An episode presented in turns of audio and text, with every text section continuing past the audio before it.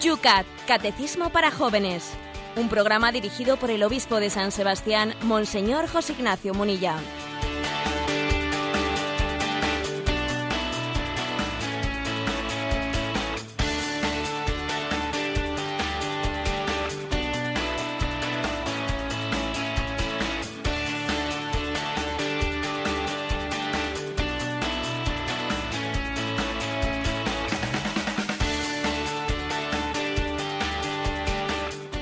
Muy buenos días a todos los que sintonizáis Radio María. Yucat, un día más, el catecismo de los jóvenes. Hoy un día también especial, todos los días son especiales. Hoy estamos hablando del 17, miércoles 17, San Ignacio de Antioquía. José Ignacio, buenos días. Muy buenos días. Y felicidades por don Ignacio. Pues sí, porque claro, hay una cosa, aquí los Ignacios enseguida nos acordamos de San Ignacio de Loyola pero a San Ignacio de Loyola, ¿por qué le pusieron ese nombre? Hombre, pues le pusieron nombre de Ignacio porque estaban pensando en San Ignacio de Antioquía, un santo que suscitó una, gran devoción ¿eh? y, desde el cual después nosotros hemos tenido pues una mediación de otro santo que es el de San Ignacio de Loyola. Estamos hablando de las raíces apostólicas del siglo I de la Iglesia. Él fue el segundo sucesor de Pedro en el gobierno de la Iglesia de Antioquía su martirio fue en Roma en el año 107, 107 ¿eh? en tiempos del emperador Trajano. En el viaje hacia Roma, que no pensemos entonces que de Antioquía a Roma se iba de, ¿eh? en, vuelo, en vuelo de Iberia, se iba parando por los puertos, en aquel viaje en el que él iba preso, pues escribió sus siete famosas cartas a las iglesias por las que pasaba, hablando de Jesucristo, de la vida cristiana, y en esas cartas él enamorado de Cristo y deseando unirse a Él, pedía que por favor nadie moviese hilos, que nadie buscase influencias pues en la, en la corte del emperador romano, que si tenía que morir mártir, que él lo estaba deseando. Bueno, vamos a decir que tengo un servidor y tantos, y tantos otros. Tenemos, yo tengo también un, cuadro de San Ignacio de Antioquía, eh, pues acosado por los leones, devorado por los leones en la capilla. Y me encomiendo a él y le encomiendo pues tantas tantas necesidades de la diócesis. Luego vamos a pedir la fidelidad hasta el martirio. Y como decía Benedicto XVI, hay martirios que son de un trago o, martirios que son de gota a gota. ¿eh? O sea, y yo creo que no sabemos qué tipo de martirio nos pide a Dios, nos pedirá Dios. Si todo de un trago o gota a gota. Lo más probable es que sea lo segundo Luego vamos a poner la gotita del día en este programa, que es nuestro testimonio, que eso es lo que significa martirio, testimonio, testimoniar a Cristo. Pues nada, pasan tres minutos y medio de las ocho de la mañana. Nosotros empezamos en este día de San Ignacio de Antioquía el...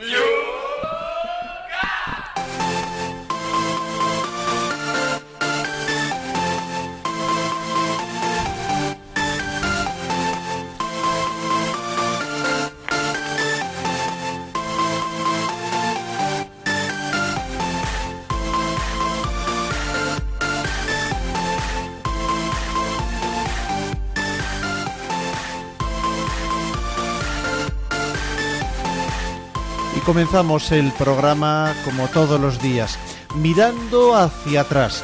Vamos a hacer así siempre ese puente entre los distintos puntos que el Yucat va presentándonos día a día.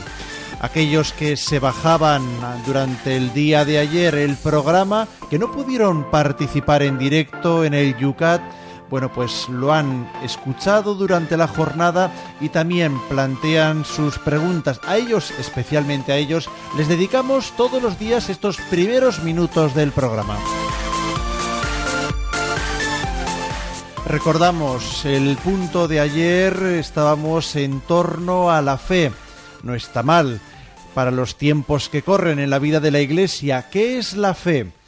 Y también el punto número 22 que también comentábamos ayer, cómo funciona la fe. Y José Ignacio, veo que hay una inquietud que es algo propio de la actualidad que nosotros también, pues yo creo que podemos aprovechar para hacer de este Yucat una ayuda para tantas y tantas personas. Por ejemplo, un joven sacerdote que trabaja en la pastoral juvenil nos plantea, él quiere ayudas, a ver si le podemos dar pistas para poder en su parroquia y también con los jóvenes poder tener qué recursos en este año de la fe. Bueno, la verdad es que yo creo que me parece que dentro de la pastoral juvenil este recurso del Yucat está siendo pues muy muy socorrido. Es curioso que comentábamos los obispos que después de la JMJ de Madrid se ha producido en el mundo de los jóvenes un efecto de simpatía hacia el catecismo, ¿eh? de deseo de formación.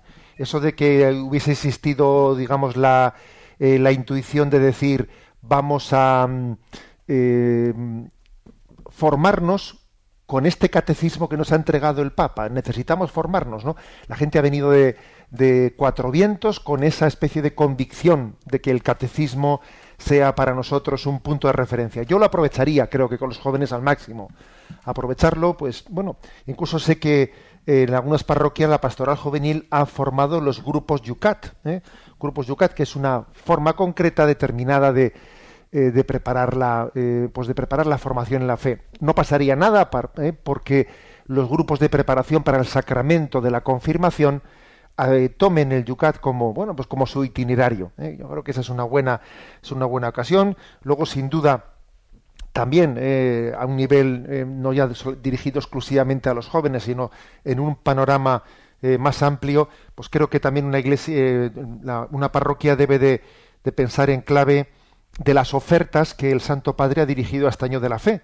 La posibilidad también de poder, pues, eh, hacer un jubileo en la propia parroquia, quizás en algunas fiestas determinadas, en algún santuario, en alguna ermita de la parroquia, el poder también solicitar, ¿no? Que, que se conceda, pues, una, pues, un jubileo con motivo de la fe en la parroquia, eso puede ser solicitado al obispo puede ser solicitado al obispo pues para que él lo considere dentro del plan pastoral de la parroquia. Yo creo que yo eso no lo, no lo excluiría ni mucho menos.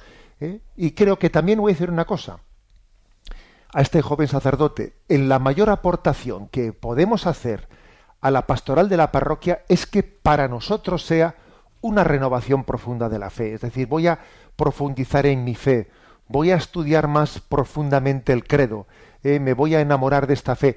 Dentro de poco el Papa va mm, a publicar ese libro, el libro de la infancia de Jesucristo. Va a ser también una ayuda muy grande y con él se van a completar eh, los tres libros de, bueno, pues sobre Jesús de Nazaret, una trilogía de Benedicto XVI. Qué bueno sería para todo el clero, eh, para todos los sacerdotes, que ahora que se va a completar la trilogía de las tres obras de Benedicto XVI, que las estudiásemos, que formasen parte de nuestro alimento, de nuestro alimento cotidiano. Eso enriquecería mucho nuestras homilías, eso enriquecería nuestra forma de acercarnos a la escritura y de presentar el Cristo total. Eh, también hay una rumorología por ahí, José Ignacio, que dicen que nos viene una nueva encíclica. Bueno, es más que rumorología, porque el secretario de Estado ¿eh? Ya lo ha dicho, bueno, y, si lo dice el secretario de Estado, ya pasa de... No es rumor ya. Ya pasa de rumor la cosa. ¿eh? Bueno, entonces sí, esperamos que a inicios del próximo curso tengamos una encíclica sobre la fe, con lo cual también se completaría, ¿eh? pues digamos, en las virtudes teologales y las encíclicas del Papa, fe, esperanza y caridad. Continuando en esta línea, también se nos pide ayuda algo más concreto y quizás para muchos de los oyentes puede ser una ayuda muy grande. Y en nuestras casas, padres de familia que quieren también, bueno, pues que este año sea algo especial en su hogar o también tomar como pretexto este año para quizás iniciar algo, una asignatura pendiente que pueda haber en las casas. Bueno, pues voy a decir que me llamó la atención que el Santo Padre, en el inicio eh, del sínodo, él, cuando estábamos allí en la Plaza San Pedro, que por cierto era, era la proclamación como doctor de la Iglesia de San Juan de Ávila, en el Ángelus que dirigió al finalizar la Santa Misa, nos encomendó para el año de la fe de una manera especial el Santo Rosario. ¿Y si redescubriésemos el Rosario en este año de la fe? Así nos lo sugirió. ¿Y si retomásemos eh, nuestra cercanía a la Sagrada Escritura, a los acontecimientos de la salvación, gozosos, dolorosos, luminosos, em, gloriosos de mano de María. Si le tomásemos a ella como embajadora introductora, es una, una gran propuesta que él hizo. Yo creo que en la familia el rosario puede ser redescubierto.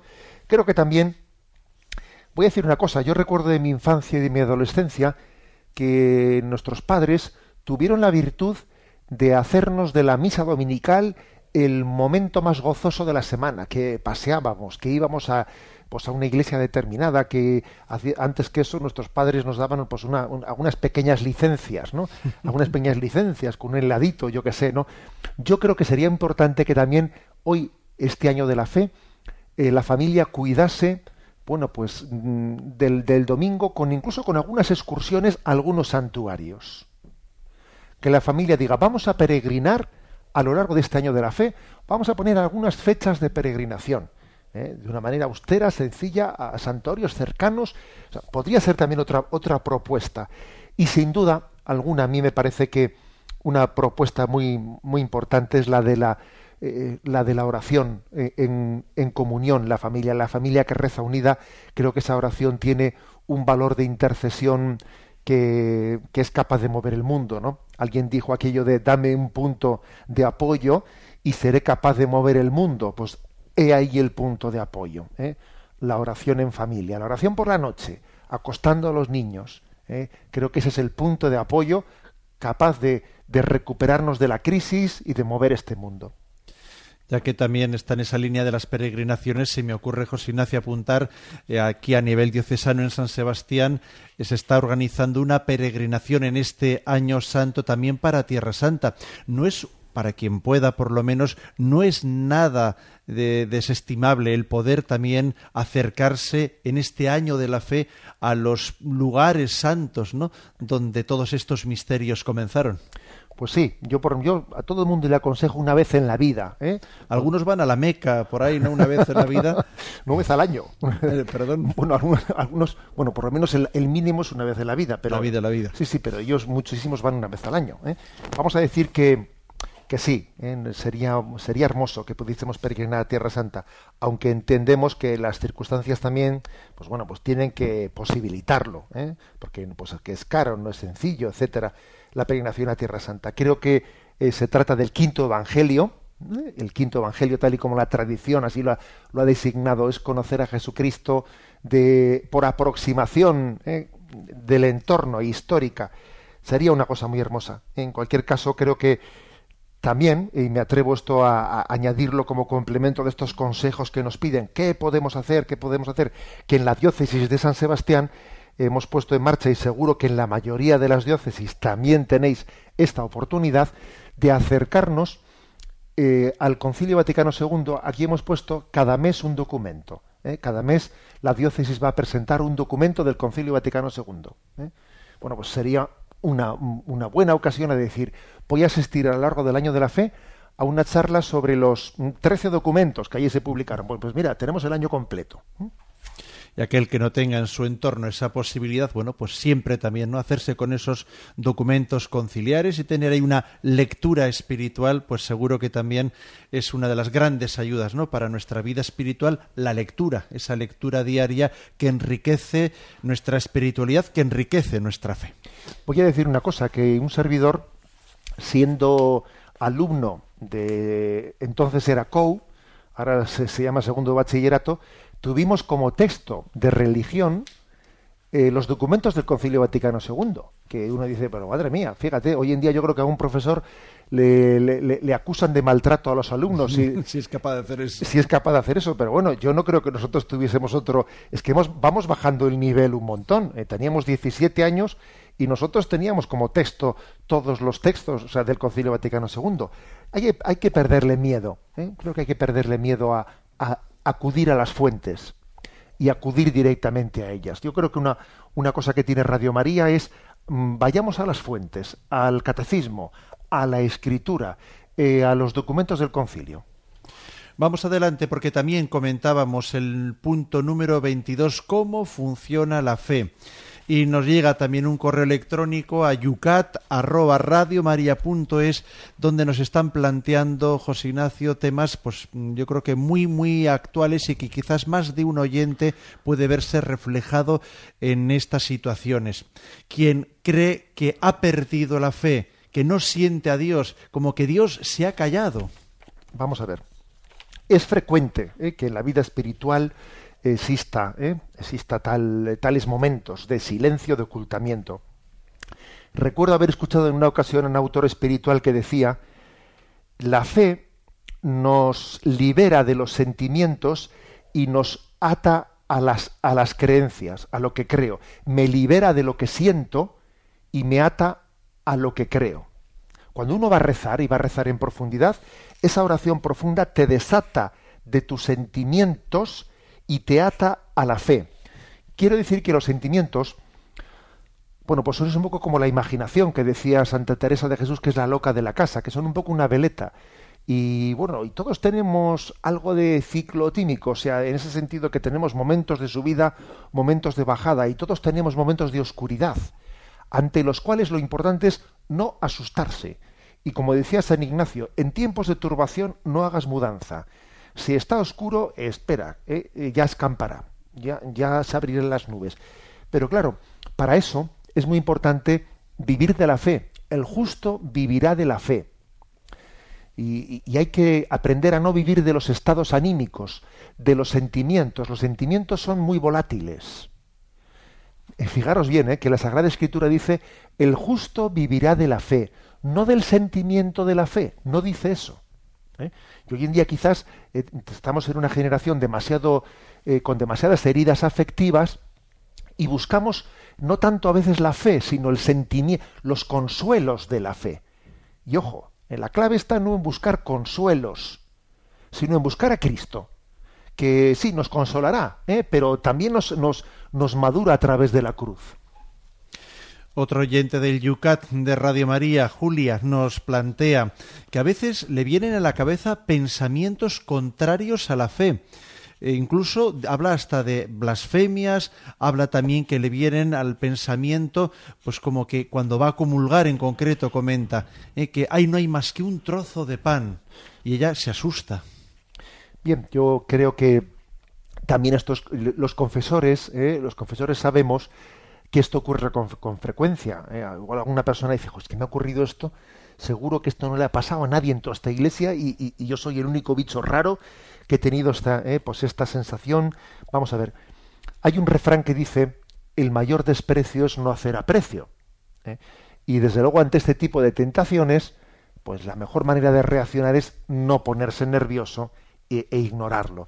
Esto es, esto es como, en alguna ocasión me habéis escuchado, es como lo del moscardón si entra un moscardón ¿eh? y, estás tú ¿eh? pues estudiando, estás leyendo en tu despacho y ha entrado una mosca por la ventana, lo peor que puedes hacer es ponerte nervioso, dejar de leer, levantarte, coger el zapato e intentar cazar la mosca, que no la vas a cazar, y además has dejado de leer. ¿eh? Entonces, y la mosca ha conseguido distraerte. La clave está en que tú no dejes de leer, con tu mano la espantas un poco, pero vamos, sin, sin ponerte nervioso. aquí hay que aplicar lo del refrán el mayor desprecio es no hacer aprecio. Ese tipo de dudas, ese tipo de pensamientos son ajenos a nosotros, no em, vienen. Además, incluso es curioso porque suele decir me ha venido un pensamiento. Si ya es muy significativo, muy gráfico la manera de decirlo, me ha venido, no es tuyo, no le hagas caso. ¿eh? Tú a, lo nuestro, a estar con el Señor. La loca de la casa. ¿Qué guerra nos da?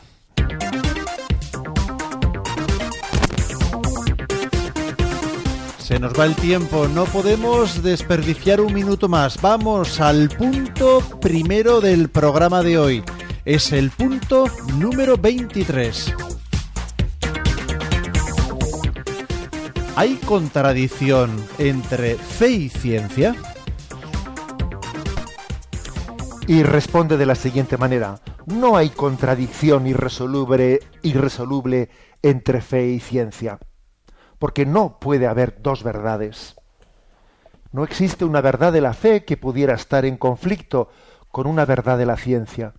Solo hay una verdad a la que se refieren tanto la fe como la razón científica. Dios ha querido tanto la razón, mediante la cual podemos conocer las estructuras razonables del mundo, como ha querido la fe. Por eso la fe cristiana fomenta y potencia las ciencias naturales. La fe existe para que podamos conocer cosas que, aunque no son contrarias a la razón, sin embargo son reales más allá de la razón. La fe recuerda a la ciencia que no debe ponerse en el lugar de Dios y que tiene que servir a la creación. La ciencia debe respetar la dignidad humana en lugar de atacarla. Bueno, aquí se dicen unas cuantas cosas verdaderamente interesantes. Eh, la respuesta a la pregunta, ¿hay contradicción entre la fe y la ciencia? No, hay una respuesta muy obvia y es que no hay dos verdades. ¿eh? Hay una única verdad que es abordada desde, desde diversos ámbitos. ¿eh? Pues es como cuando uno ve un monte, pues aquí el Chindoki, ¿no? Tenemos en Guipúzcoa, y pues eso, pues el Everest, pues el monte Aneto. bueno, pues cuando uno ve ese monte, lo está viendo desde alguna de sus laderas, la cara norte, la cara sur, el este, es decir, em, digamos que cada una, cada parte de la ciencia eh, pues tiene una parte, ¿eh? aborda el conocimiento de la única verdad desde una dimensión, desde un ámbito. Aquella famosa eh, frase de Santo Tomás de Aquino, temo al hombre de un solo libro, precisamente se refería a esto. Es decir, ah, temo al hombre de un solo libro, porque es que obviamente es importante la filosofía, y es importante, son importantes las matemáticas y son importantes eh, todas las ramas del saber. ¿eh? Cada una de ellas aborda la, el diálogo interdisciplinar es importantísimo para abrirse, ¿no? Hoy en día uno de los errores ¿no? más grandes es, pues un poco el, disociar las cosas, eh, el que hay una preparación científica tan especializada, tan especializada, que, dice, ¿qué es un especialista? Pues un especialista es el que sabe casi todo de casi nada. ¿eh?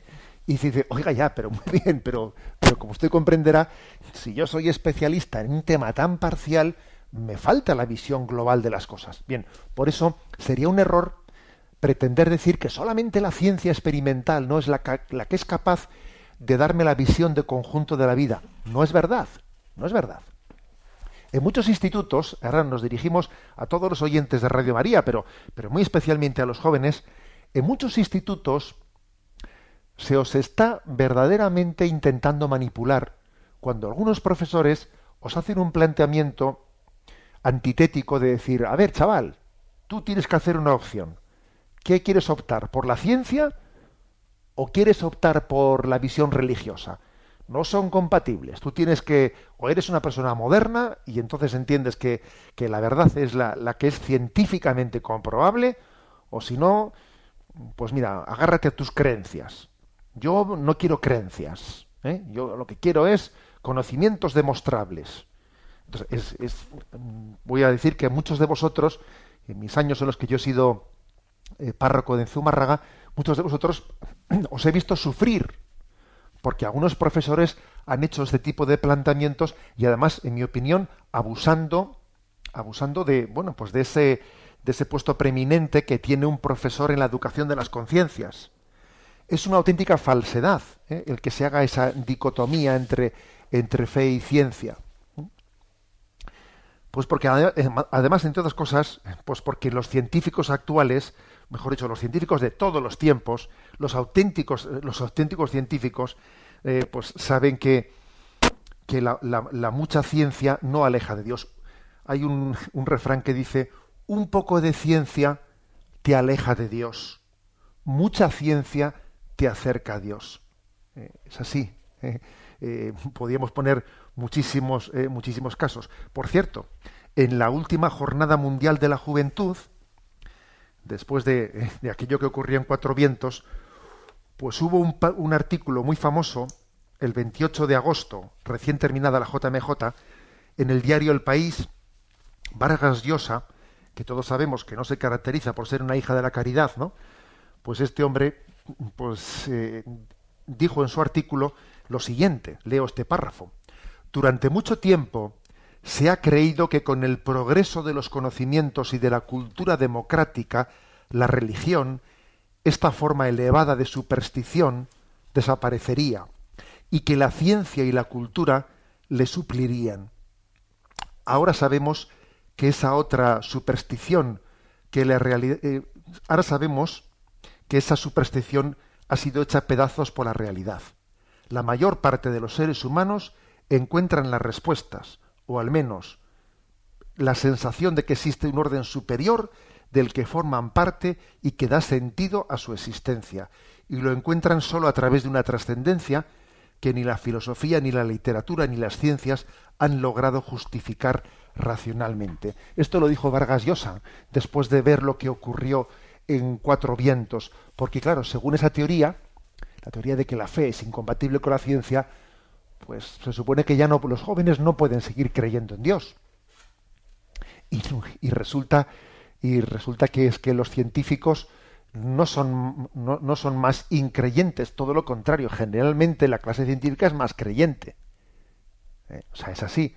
El mismo Consejo Superior de Investigaciones Científicas, etcétera, ¿no? Es decir, ahí tenemos grandísimos creyentes entre, entre ellos, ¿no? Hay una famosa frase, ¿no? De, de quien fue Premio Nobel de Física, Max Born, que dice: Solo los tontos dicen que el estudio de la ciencia lleva al ateísmo.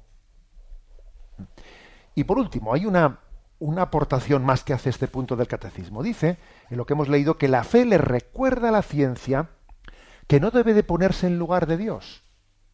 O sea, es decir, la fe le ayuda a la, a la ciencia a ser humilde. Porque no es la ciencia la que redime al, redime al hombre. El hombre es redimido por el amor.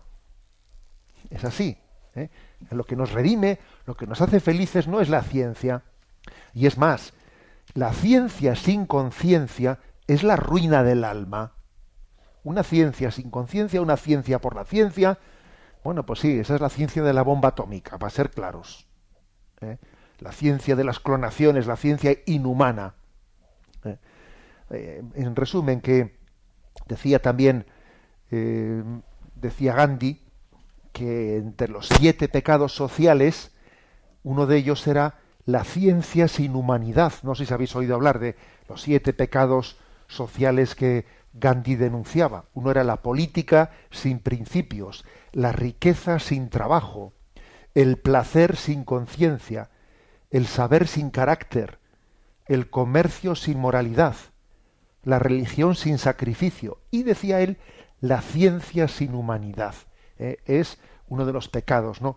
sociales. Luego, Luego creo que también la fe está llamada no a pelearse con la ciencia, no, no, no, a pelearse no, pero sí a recordarle que tiene que ser humilde y ponerse al servicio del hombre y no ser un Dios. Dios no, no, hay más que uno y se ha puesto al servicio humildemente de, de, la felicidad del hombre en Jesucristo. Luego también la ciencia, ¿no?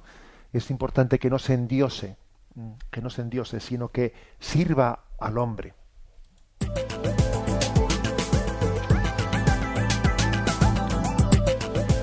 nos vamos de nuevo a las redes sociales, vamos a hacer que también puedan participar en torno a lo que este tema ha suscitado a nuestros oyentes. Pero antes de atender el Facebook de Radio María, que para estas alturas ya lo van conociendo todo, ese Facebook que nos presenta eh, los dos puntos que hoy estamos comentando, ya lo tenemos desde ayer puesto. También vamos a recordar que tenemos el Twitter abierto, arroba obispo munilla, y también ese teléfono que todos conocen, en el cual también pueden participar. Participa llamando al 91 153 8550. Vamos al temazo musical del día de hoy, mientras que vamos recibiendo las consultas de nuestros oyentes.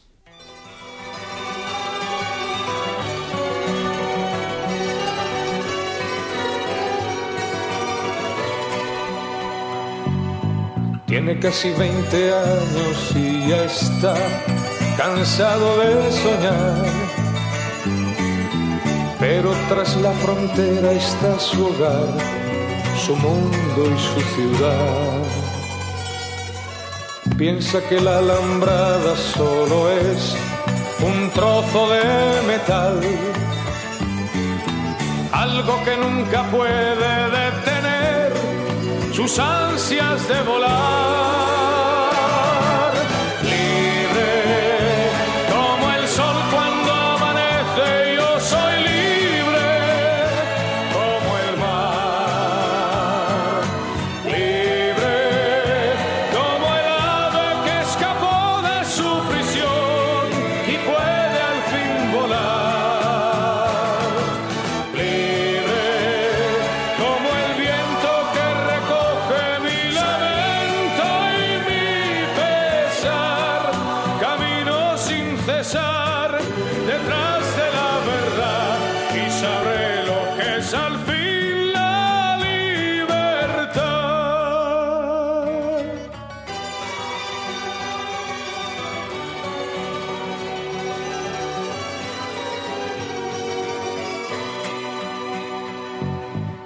Su amor por bandera se marchó cantando una canción.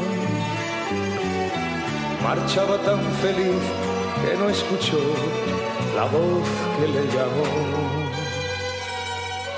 Y tendido en el suelo se quedó, sonriendo y sin hablar.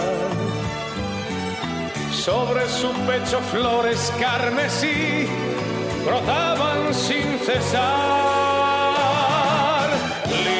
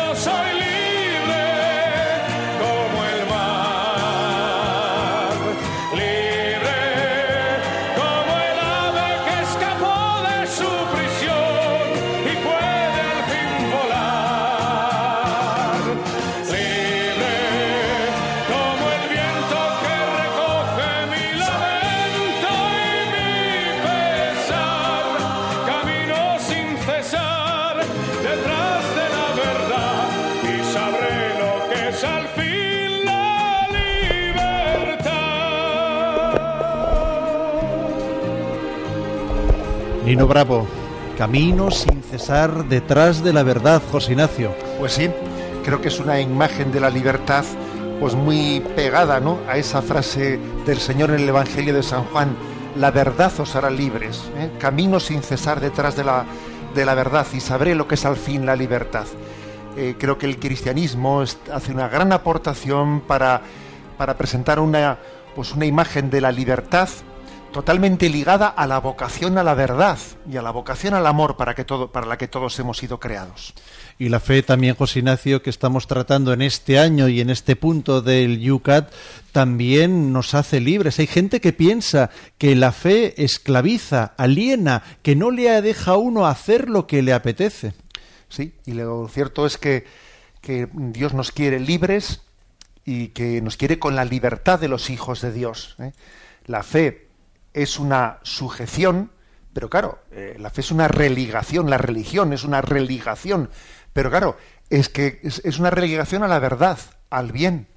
Lo que es absurdo es, es esa imagen de, de, que la felicidad y la madurez del hombre consiste en no estar ligado a nada.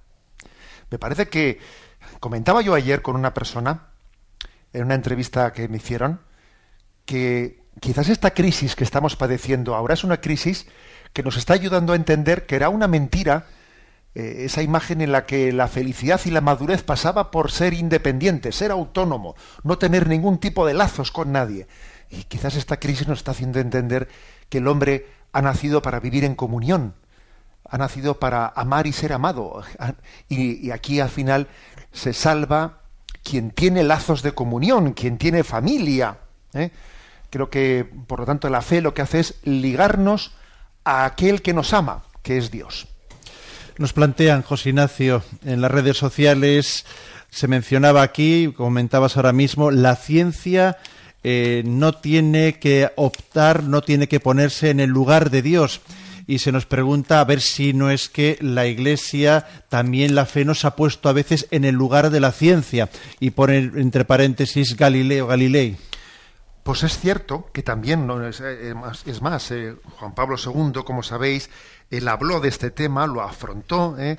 y habló de cómo pues, el caso de Galileo había sido un caso emblemático en el que bueno, se había cometido el error de interferir, ¿eh? interferir desde una lectura equivocada de la Sagrada Escritura, interferir pues el método científico. Ahora bien, también voy a decir una cosa, que hay un mito, ¿eh? hay un mito sobre Galileo.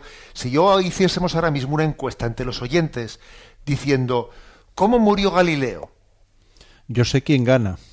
Pues yo creo que también.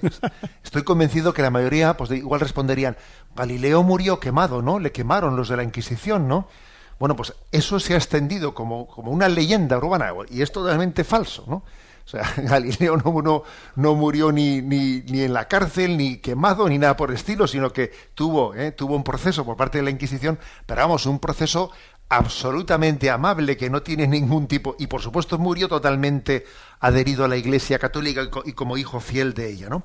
Es decir, vamos a ver, es cierto que el caso Galileo fue un caso en el que nos tiene que enseñar cómo la fe, la fe tiene que tener cuidado con lo que decía San Agustín, la fe nos indica cómo se va al cielo, no cómo va el cielo, ¿eh? y hay que tener cuidado de, no inmiscuirse pues, en el terreno de la ciencia. Pero hoy en día existe el síndrome Galileo. Y el síndrome Galileo consiste en el temor de que la religión pueda interferir en la autonomía de las ciencias, y esta interferencia es indeseable, por supuesto, pero es que ese, ese síndrome, el síndrome de Galileo, se produce cuando no existe tal interferencia y sin embargo se piensa que existe. Por ejemplo, cuando la Iglesia dice, dice cuidado porque es que pues un, determinado entre comillas avance científico como es por ejemplo la clonación o etcétera no humana pero en, en, teoría puede ser un avance científico pero no es respetuoso con la dignidad humana entonces dicen ya está la iglesia otra vez como con Galileo un momento no caigamos en el síndrome de Galileo, que consiste en que cada vez que se hace una iluminación moral, ¿eh? ya estamos acusando de interferencia. Es decir, eh, también la fe está llamada, como he dicho antes, a recordarle a la ciencia que tiene que estar al servicio del hombre ¿eh? y, que, y que no debe de ser un fin en sí misma.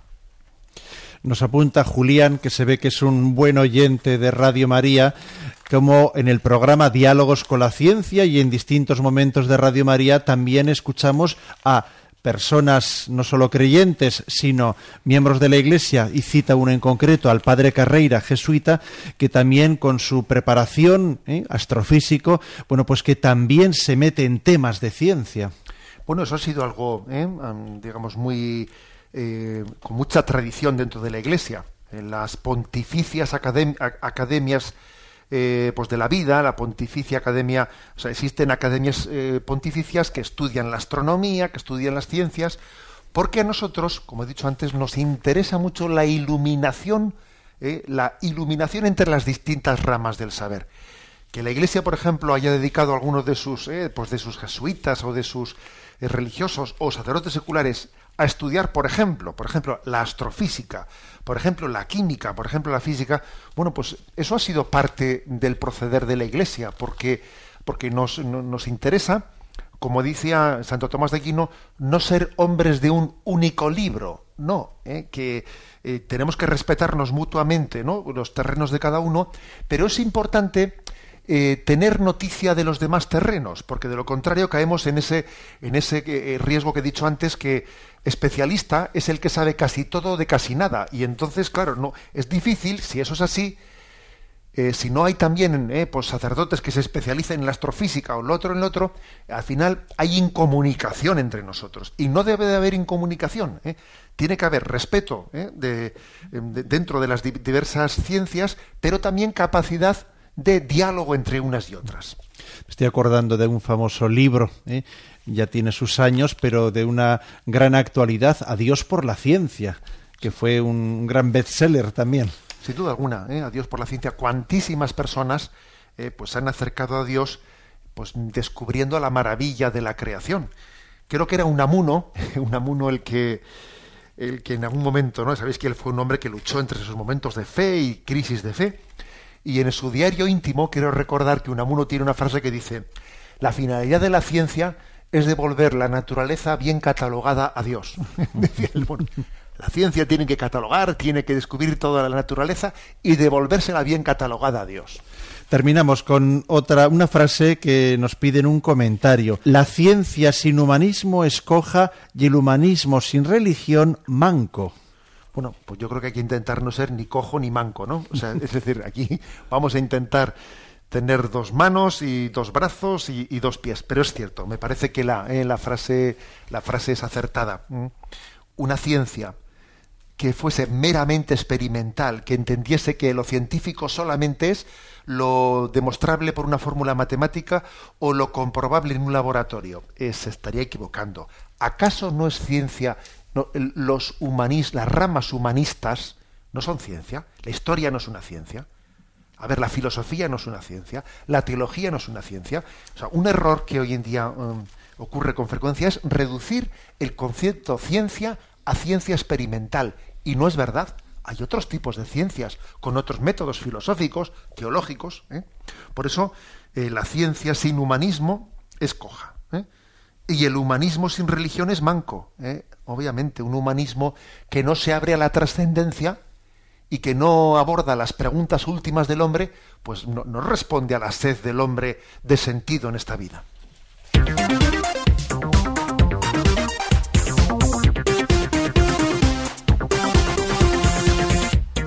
Continuamos en Yucat, el catecismo de los jóvenes, y vamos a plantear la segunda pregunta, el segundo tema del día de hoy, el número 24.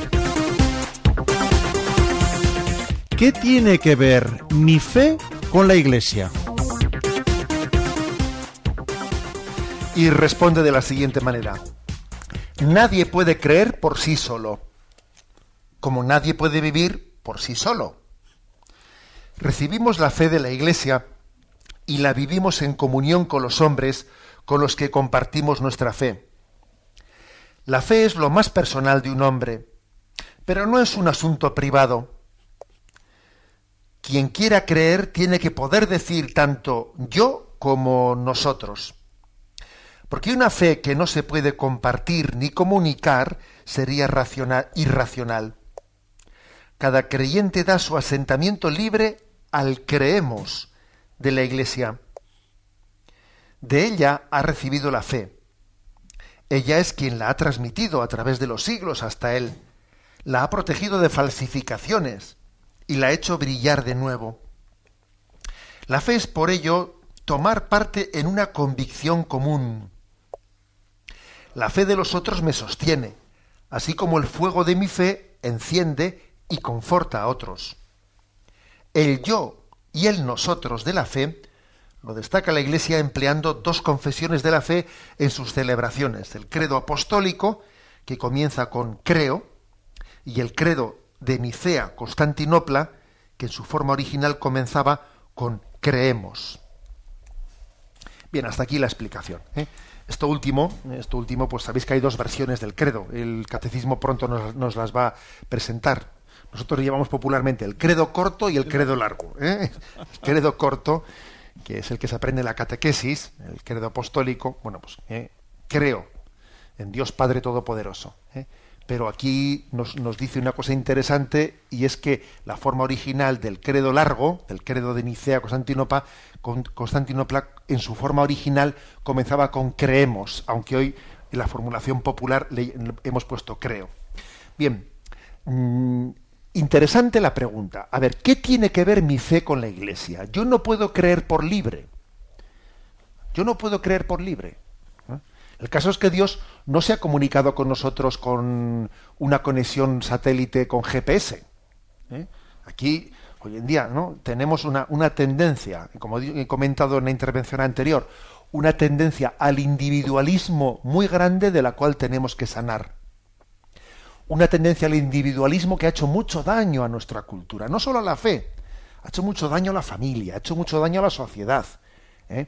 Esa tendencia al individualismo es muy potente.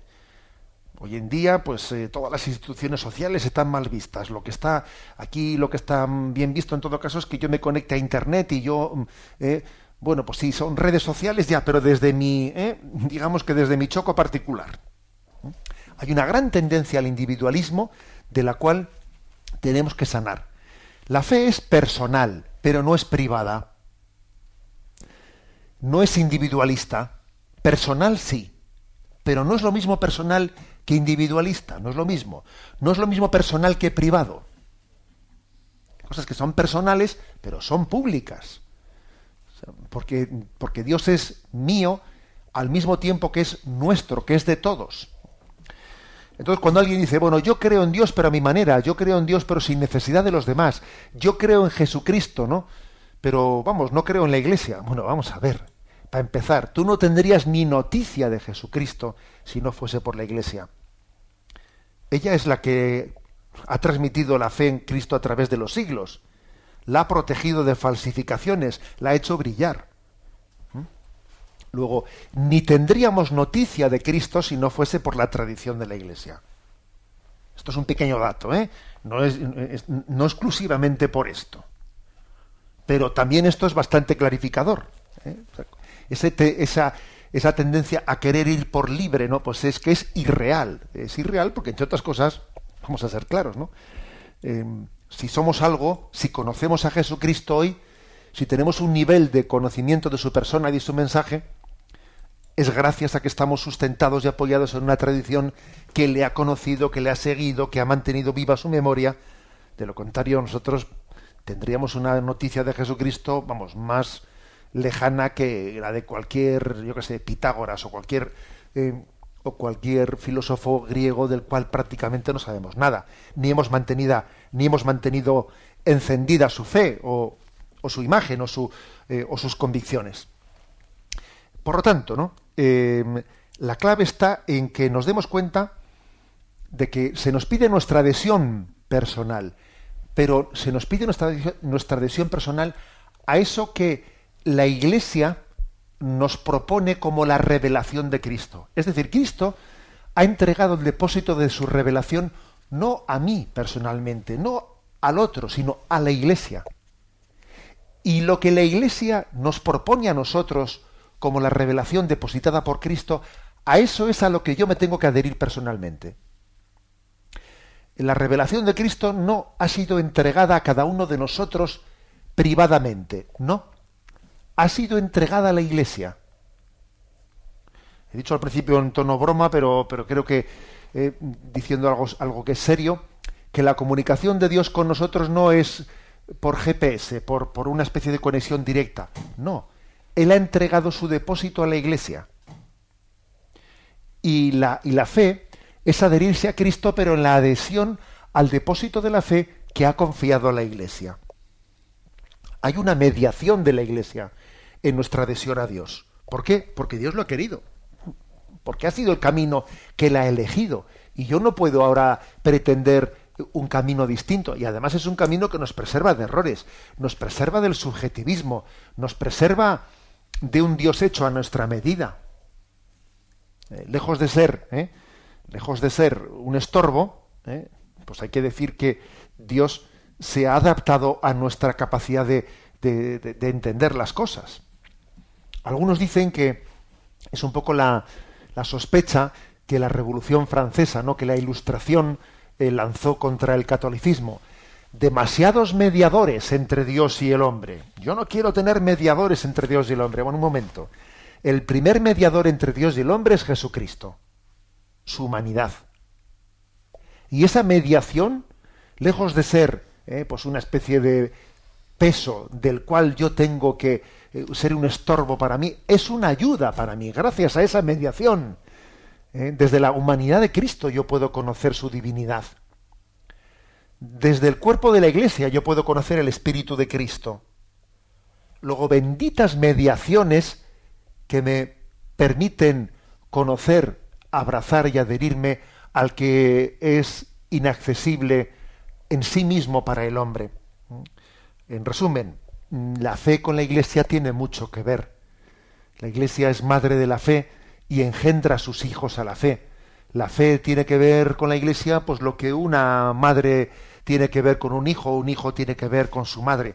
Eh, vamos a pues a, a conocer la fe que nos propone, la fe de Cristo, que nos propone la Madre Iglesia.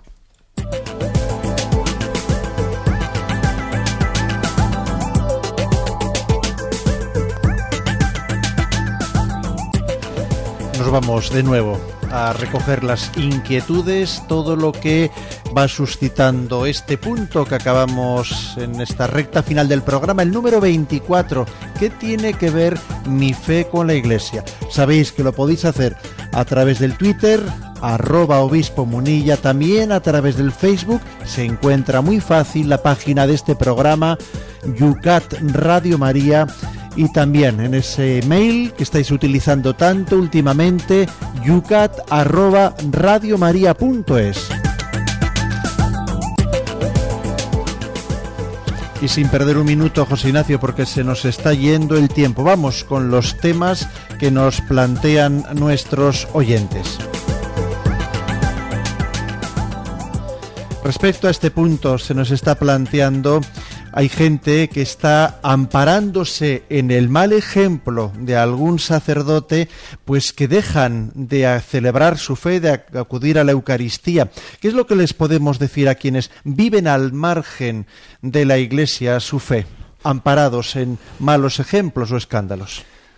Yo siempre he dicho que la fe hay, perdón, que en la Iglesia hay suficiente pecado para que el que no quiera buscar a Dios se escude en ello y no buscarlo, y en la Iglesia hay suficiente santidad y suficientes testimonios para que el que busque a Dios encuentre luz.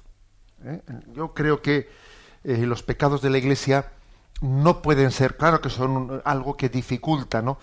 Los pecados de los miembros que formamos la Iglesia es algo que dificulta, pero no es algo que nos impide llegar a Dios. ¿eh?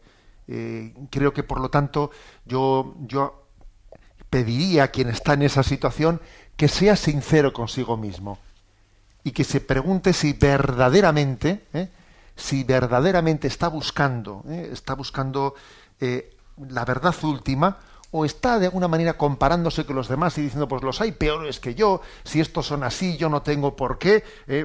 mi público es Dios, mi referencia es, mi conciencia me tiene que contrastar eh, con la voluntad de Dios, ¿eh? no justificarme por los pecados de los demás. Ligado con ello está la frase tópico que hemos escuchado tantas veces, yo creo en Dios, pero no en la Iglesia. Bueno, algo hemos intentado responder, ¿no? En el programa de hoy habrá sin duda alguna durante el Yucat, ¿no? Muchos momentos de profundizar más, más, más en ello. Yo mm, insistiría en, lo que he dicho. Eh, yo no creo eh, yo no creo al margen de. El, el ha dicho una frase que es muy, muy vital. ¿eh? Dice, no, no podemos vivir solos. ¿eh? Como, como nadie puede vivir solo, no puedo creer solo. Yo vivo en comunión con los demás. Yo creo en comunión con los demás. Luego vamos a intentar rescatar esta imagen eh, aislada, ¿eh? aislada estilo Robinson Crusoe de, un hombre aislado de los hermanos en medio de los cuales Dios nos ha puesto. También surge, la, plantean el tema de las misas aburridas, que a la hora de acudir a la iglesia, bueno, pues salen de ahí sin sacar nada, como que se les hace largo, que se aburren en la celebración eucarística dominical. Bueno, vamos a ver, yo quizás este, esta pregunta pues de, eh, pues de ese joven o esa persona que haya formulado esto, yo le diría lo siguiente, vamos a ver, es que tiene que haber un esfuerzo, un esfuerzo por, eh, mm, por los dos lados. Eh. No únicamente un esfuerzo por parte de quien predica para intentar llegar al nivel de expresión de la persona a la que se está dirigiendo, es que también tiene que haber un esfuerzo por parte de quien se acerca a la Sagrada Escritura, a la Biblia, a la, liturgia, a lo que sea, un esfuerzo por decir, por intentar eh, conocer, comprender ese lenguaje en el que le están hablando. ¿eh? O sea, la Iglesia no puede caer en decir, a ver, voy a, pues para hacerme comprender, pues voy a, eh, pues dejar de hablar de lo mío, pues para hablar de cosas que son intrascendentes, que me las va a entender todo el mundo. Eso no puede hacerlo. Tendrá que hacer un esfuerzo pedagógico, pero tiene que transmitir la palabra de Dios. Luego, habrá que hacer un esfuerzo por ambas partes. Yo me tengo que familiarizar con el lenguaje de la Biblia, me tengo que familiarizar con el lenguaje de los sacramentos. ¿eh? O sea que el misterio de la, de la revelación eh, requiere un esfuerzo del hombre para poder llegar a la fe. Y un esfuerzo, fijaros bien, eh, aunque no sea lo principal, también un poco intelectual, o sea, también un poco de comprensión de la fe. O sea, no se puede adherirse eh, a la revelación sin haber entendido nada. No, no, un poco hay que esforzarse. No es que sea la fe para, pues únicamente para personas, digamos, científicas y con un nivel intelectual muy alto. No, no, no pero es verdad que existe muy poco nivel, ¿no? Y muy poco esfuerzo en nuestra comprensión del mensaje revelado. Se nos acaba el tiempo, se nos acaba el tiempo, todo muy interesante, pero hay que dejar algo para mañana. Ya lo sabéis que todo lo que hoy aquí se ha suscitado, mañana también a los que lo siguen a través de las redes sociales les podremos contestar. José Ignacio, el punto para mañana, ¿qué es lo que mañana vamos a compartir esta misma tarde-noche? Lo pondremos en el Facebook, pero ¿de qué se trata el programa de mañana? Vamos a ver, eh, entramos en la segunda sección, la profesión de la fe cristiana, ¿eh? y tiene la segunda, la pregunta 25 es, ¿para qué necesita la fe definiciones y fórmulas? ¿Qué son las profesiones de fe? E incluso me atrevería que metamos también una tercera para que así hagamos un conjunto que sería cómo surgieron las profesiones de fe. ¿eh? Por lo tanto, puntos 25, 26 y 27. Pedimos la bendición para reafirmar y fortalecer nuestra fe la bendición de Dios Todopoderoso, Padre, Hijo y Espíritu Santo. Alabado sea Jesucristo.